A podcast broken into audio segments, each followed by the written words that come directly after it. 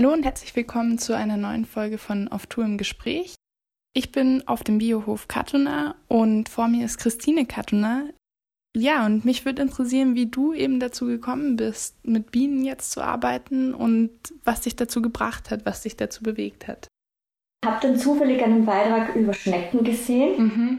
Und da haben wir gedacht, ich fühle mich auch wie eine Schnecke. Mhm. Und dann hat, haben hat mein Mann, weil ich war damals noch ziemlich krank, ich konnte nicht, hat einen Kurs bei Gugumuk zum Schneckenzüchten besucht. Mhm. Dann haben wir Schnecken gekauft beim Gugumuk und haben die noch unten und probieren immer noch, ja, und wie das ist. Und über die Schnecken sind wir dann zu den Bienen mhm. gekommen. Sehr spannend. Und dann ist noch dazu gekommen, dass der Onkel meines Mannes gestorben ist und mhm. der hat einen landwirtschaftlichen Betrieb gehabt. Mhm. Äh, der äh, hatte aber keine Kinder und mein Mann hat das geerbt. Mhm. Und ja, und jetzt haben wir dann den Wald gehabt und die Äcker und und ähm, dann sind wir draufgekommen, wie wir das Haus ausgeräumt haben, dass das einmal ein Tuchmacherhaus war. Mhm. Und dass es früher ähm, in der burgenländischen Tracht gibt so Schürzen, ja, ja. und im ungarischen auch, das heißt Vierter. Mhm. Und diese Sonntagsvierter, die wurden mit Bienenwachs behandelt. Und dann ist mir eingefallen, mein Opa, der war also aus Deutschland, also aus, mhm. in, in, München, aber die sind dort geflohen aus Karlsbad und dort hatten sie eine Schneiderei. Mhm. Und der hat immer diese Rucksäcke in, hat er genäht und die wurden auch mit Wachs behandelt. Mhm. Und ja, und irgendwie haben wir dann versucht, dieses Wachsrezept zu eruieren und sind dann haben dann auch Bienenwachstücher. Ja, spannend. Das ist ja eh eine Form, die gerade vermehrt auch zu finden ist, weil es einfach wirklich eine super alternative Verpackungsform ist, oder? Ja. Und dann haben wir, also das haben wir dann recherchiert und es gibt auch welche, die dann Baumharz dazugeben. Mhm. Und das haben wir dann auch. Und mein Mann hat dann wieder angefangen, dieses traditionelle alte Handwerk. Ja, und da, da wieder angefangen, die Bäume zu pechten. Mhm. Und da sind wir auch drauf gekommen, dass das eigentlich nicht nur Niederösterreich war, mhm. dass diese in, in Herrnstein die Becher zu Hause sind, mhm. sondern dass hier ein ganz ein großes Gebiet war, wo auch gepecht worden ist. Ja. Und dass es nach dem Zweiten Weltkrieg ähm, im Zuge der Industrialisierung in Vergessenheit geraten. Okay und äh, man greift auf billiges Baumharz aus ähm, ehemaligen äh, förderbedürftigen Ländern zurück. Ja. Und jetzt hat er angefangen eben zu pechen und da sind wir drauf gekommen, dass dieses Pech, das bei uns hier ist, mhm. dass das so besonders ist, weil da viele Weißföhren sind, mhm. ähm, dass das für die medizinischen Zwecke verwendet worden okay. ist. Und das kommt eben zu den äh, Bienenwachstüchern mit dazu. Mhm. Und das ist, das ist das Spezielle, dass die Lebensmittel ganz lange drinnen frisch bleiben, weil das äh, Wachs ist zwar auch antibakteriell und mhm. antiviral, aber das Baumharz, das macht es, dass es noch extremer pickt. Mhm. Und ja, mhm. dann bleibt das noch länger frisch. Ja. ja. Und dann hat man es ganz lang. Ja, und halt alles zum Zudecken und dann haben wir uns äh, Brotsäcke haben wir genäht, mhm. sind patentiert. Und auch, wir sind die ersten, die so kleine Taschen haben, die heißen Landfis, das ist der ja. Name geschützt und die Taschen sind auch patentiert. Ja. Und das heißt, ihr, ihr lebt jetzt äh, davon, dass äh, den kompletten... Nein, Nebenerwerb, das, das geht noch nicht. Also mhm. das, es ist wirklich mhm. hart, ja. Ja. Ja, es ist Ja, das glaube ich. Ja, es ist immer noch Nebenerwerb. Es wäre mhm. schön, wenn es mal voll erwerbt mhm. wird. Ja. Also ist schon ja. ein Traum auch, das nochmal ganz zu machen. Ja, weil es ist unten noch das alte Bauernhaus, also das ist das nächste mhm. Projekt, das wird hergerichtet, da kommt ein kleiner Laden rein. Mhm.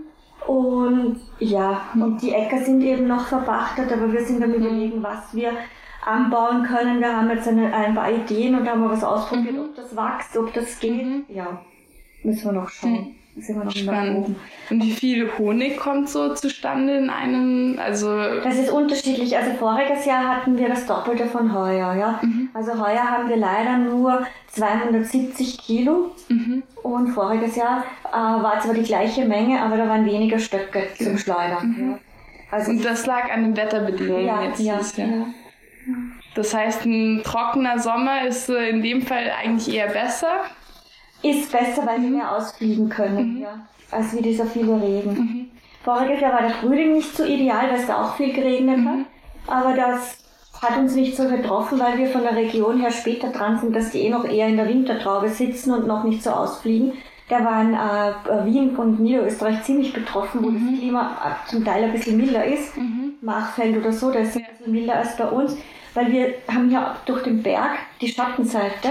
Mhm. Wir haben hier nicht dieses kanonische Klima, dieses illyrische mhm. Klima, sondern Wir haben Voralpenklima in Lockenhaus. Mhm. Hier in, in Lockenhaus wirklich ähm, sind alles nur Biobauern mhm. und das ist wirklich toll für die Bienen, mhm. weil nichts behandelt ist. Aber es ist zum Beispiel in Neutal, mhm. Gibt ganz viele konventionelle landwirtschaftliche Betriebe in Lutzmannsburg. Mhm. Das ist ganz schlimm, was ich gehört habe. Ich weiß es nicht, ob es mhm. stimmt, aber es ist diese ähm, Kürbiskernölerzeugung, die mhm. ist und da wird angeblich sehr viel gespritzt dass viele Imker Totalausfall hatten wegen den Spritzmitteln und ja, ja dann wird halt herumgestritten, der sagt, er war es nicht und ja. die, das war nur so eine Bienenkrankheit, aber ja, wenn da bei den anderen nie was ist und dort komischerweise mhm. die Landwirtschaft so. Ja. Das heißt, ihr habt äh, hier eigentlich äh, weniger Probleme dadurch, dass äh, Kein, keine so Pestizide oder so, dass das gespritzt wird, Gott sei Dank, ja. ja. Und was äh, erzählen dann die anderen Imker so? Sind das äh, dann ja Schädlinge oder die, die Bienen befallen oder also? Nein, also das merkt man, wenn es ein Spritzschaden ist. Also ein, ein Kollege, der hat ganz neu zu Imken angefangen, war ganz stolz mhm. und hat seinen Stock in Neudal aufgestellt. Mhm. Und dann ist der Bauer gefahren und am nächsten Tag sind die Bienen mit raushängenden Rüssel, also das ist ein eindeutiges Vergiftungszeichen, mhm. haben nur also Wasser gesucht mhm. und, und ja, und da weiß man dann, da war mhm. was nicht in Ordnung. Also es ist dann wirklich die direkte Auswirkung. Ja, und der hat sich noch nicht auskannt, der hätte es gleich zur Untersuchung schicken sollen. Mhm. Und dass man das feststellen hätte können. Mhm. Äh, denn dann hat uns das festgestellt und dann hätte man was unternehmen können. Aber so mhm. ist halt blöd. Aber das ist dann auch ein spannendes Wechselspiel eigentlich zwischen den Imkern und den äh, Landwirten in ja. der Umgebung. Äh, weil, weil äh, manche Imker arbeiten sicher äh, bio haben aber zum Beispiel nur vier, fünf Stöcke und die lassen sich dann nicht biozertifizieren, weil das ist ganz einfach teuer. Und ähm, ich weiß zwar, dass sie dann den Honig trotzdem in Plastikkübeln lagern, mhm. aber zumindest arbeiten sie so im Stock, dass alles biologisch, biologisch drinnen ist. Mhm. Und wir dürfen den Honig ja nur in äh, e-, Edelstahlkübel lagern. Mhm. Das ist eh interessant. Was ja. sind da die Vorgaben, die erfüllt werden müssen, um dieses Biozertifikat zu bekommen? Also es darf einmal, ähm, es äh, sollte jede dritte Wabe im Naturwabenbau sein, dass sie selbst bauen. Mhm. Das haben wir, ich lasse jede Wabe bauen im Naturwabenbau. Mhm. Und ähm, das schmeckt man auch am Honig. Mhm. Schmeckt ganz einfach anders, ja. Mhm. Und äh, erstens einmal auch, äh, ähm, weil es gesünder ist für die Bienen. Es gibt äh, dann äh, äh, Wachsplatten, die kann man vorgefertigt kaufen, die kann man reinhängen. Dann bauen die Bienen schneller aus und dann kommt schneller der Honig. Dann gibt es Imker, die lassen die Wachsplatten wirklich drinnen, bis das noch komplett schwarz sind. Mhm. Und das tun wir auch nicht. Also sobald die äh, ähm, gebaut haben und einmal Honig eingelagert haben, kommt mhm. die Wabe raus und wird eingeschmolzen. Und das Wachs brauchen wir ohne dies für die Bienenwachstücher. Mhm. Und dann haben wir, ähm, das gibt es keine Vorschrift, es gibt die Vorschrift nur bei Demeter-Imkern und wir mhm. imkern ganz streng in, äh, in Demeter-Anlehnung. Mhm. Also ich habe den Brutraum wirklich unten so große Kisten, mhm. dass die Bienen die Wintertraube in einem halten können und nicht, dass eine Tage ist, also das ist ein, eine so eine Lade und noch eine Lade, ja. dass das geteilt ist durch ein Holzbremchen, mhm. sondern dass sie halt in einem die Traube halten können, dass es bienengerecht ist. Mhm. Und es geht immer um die wesensgerechte Haltung. Okay. Ja. Und dadurch wir aber Bio-Austria zertifiziert sind, arbeite ich aber eigentlich wie Demeter mhm. Und ähm, ich kaufe keine Königinnen zu, wenn ich die Bienen vermehren will, sondern mhm. rein, wenn ich sehe, die bauen eine weiße Zelle, dann sind sie bereit, dass sie ähm, sich vermehren, nur dann mache ich einen Ableger. Mhm. Das heißt, ein Schwarm Vorwegentnahme. Ich sehe, das sind Königinnenzellen, dann nehme ich diese mhm. äh, Königinnenzellen raus mit einem Teil der Bienen und mache einen neuen Stock, damit ich nicht einen Schwarm einfangen muss und irgendwo mhm. rausklettern muss. Ja. ja.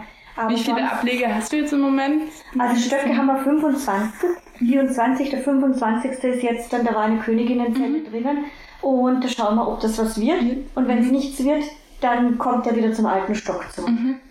Die darf ich aber nicht gleich so dazugeben, sondern da muss ich dann eine Zeitung dazwischen geben mhm. und dann die zwei, den, den, den, die eine Lade aufsetzen, also die Zage, und dass sie sich wieder vereinigen. Mhm. Weil sonst würden sie streiten und raufen und dann kommt ein furchtbares Gemetzel mhm. und das brauchen wir auch nicht. Ja. ja, spannend. Das heißt, wie lange genau macht ihr das mit den Bienen jetzt schon?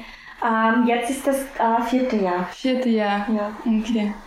Und das ist, äh, funktioniert ansonsten eben äh, ganz gut. Klingt das jetzt mit den, also Man weil viele, viele, ja, Ja, ja. viele Imker ja doch irgendwie auch von ganz enormen Auswirkungen eben schon sprechen. Ich meine, hatten es ja eben auch schon Mhm. mit äh, Pestiziden und so weiter. Mm, Aber das heißt, dass äh, da haben Sie oder ihr vielleicht jetzt noch keine ähm, weiteren Erfahrungen dazu gemacht oder? Also Varroa ist natürlich immer ein Thema. Das, das, das ist jetzt, dann jetzt muss man aufpassen, wie viel wo drinnen ist. Das kommt immer im- komischerweise im Herbst. Und dann ähm, so ab im Jänner ist eigentlich, dass, dass man sagt, sie haben es überstanden. Dann geht's nur, wie kalt ist der Winter, ob sie kalt sitzen, ob sie irgendwie erfrieren oder ob eine Futterbrücke entsteht. Das kann auch passieren. Aber dann gilt es dann den Winter zu überstehen. Ja Spannend. dass nicht zu große Stürme sind. Da habe ich auch gehört, bei einem Imker in der Nachbarortschaft, da hat es so geweht, dass die Deckel runtergefetzt hat und er hat drei Stöcke verloren durch den Sturm. Ja, da gibt es zwar dann eine Bienenversicherung wegen Sturmschaden, Ja. aber trotzdem, ja, das ist Geld und, und da steckt man die, das Herz und die Liebe Ja, rein. ja. Und ja, das ist halt, tut ihnen immer weh, wenn man einen Stock verliert. Gibt es da irgendwelche Vorbereitungen, die Sie treffen, wenn es irgendwie darum geht, eben sich vor solchen zukünftigen Ereignissen auch zu schützen, außer jetzt so eine Ja, ich lege nur ganz viel Steine dann auf die Stöcke drauf. Und wenn ein Sturm ist, Ja. es war da so eine Fernsehsendung von Andreas Jäger Mhm. äh, über das Wetter, über die Klima, äh, und komischerweise hat er da berichtet, dass äh, in den Lockenhaus beim Schrebenstein gerade hier in der Gegend diese Stürme so extrem zunehmen werden und dass es extreme Sturmschäden geben wird. Mhm. Ja. Und wenn man das natürlich hört, Dann- dann denke ich mir dann schon, oh, das Dach und, und Dings, was, was kommt Ja, dazu? ja. Ja. Gibt es sonst irgendwelche Ideen oder so, die Sie vielleicht eben auch äh, für sich selber haben und den Hof hier, so was die, ja, wenn man eben Berichte über die Zukunft anschaut, ähm, angeht?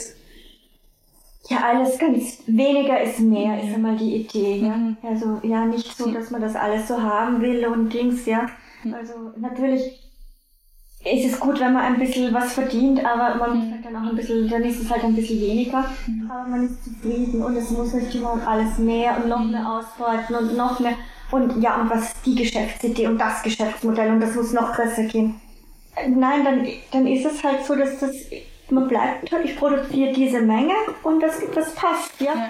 Und nicht noch mehr und noch mehr und noch mehr, ja? Ja, das ist so ein äh, schöner Ansatz. Ja. Dieses weniger ist mehr. Das Ja.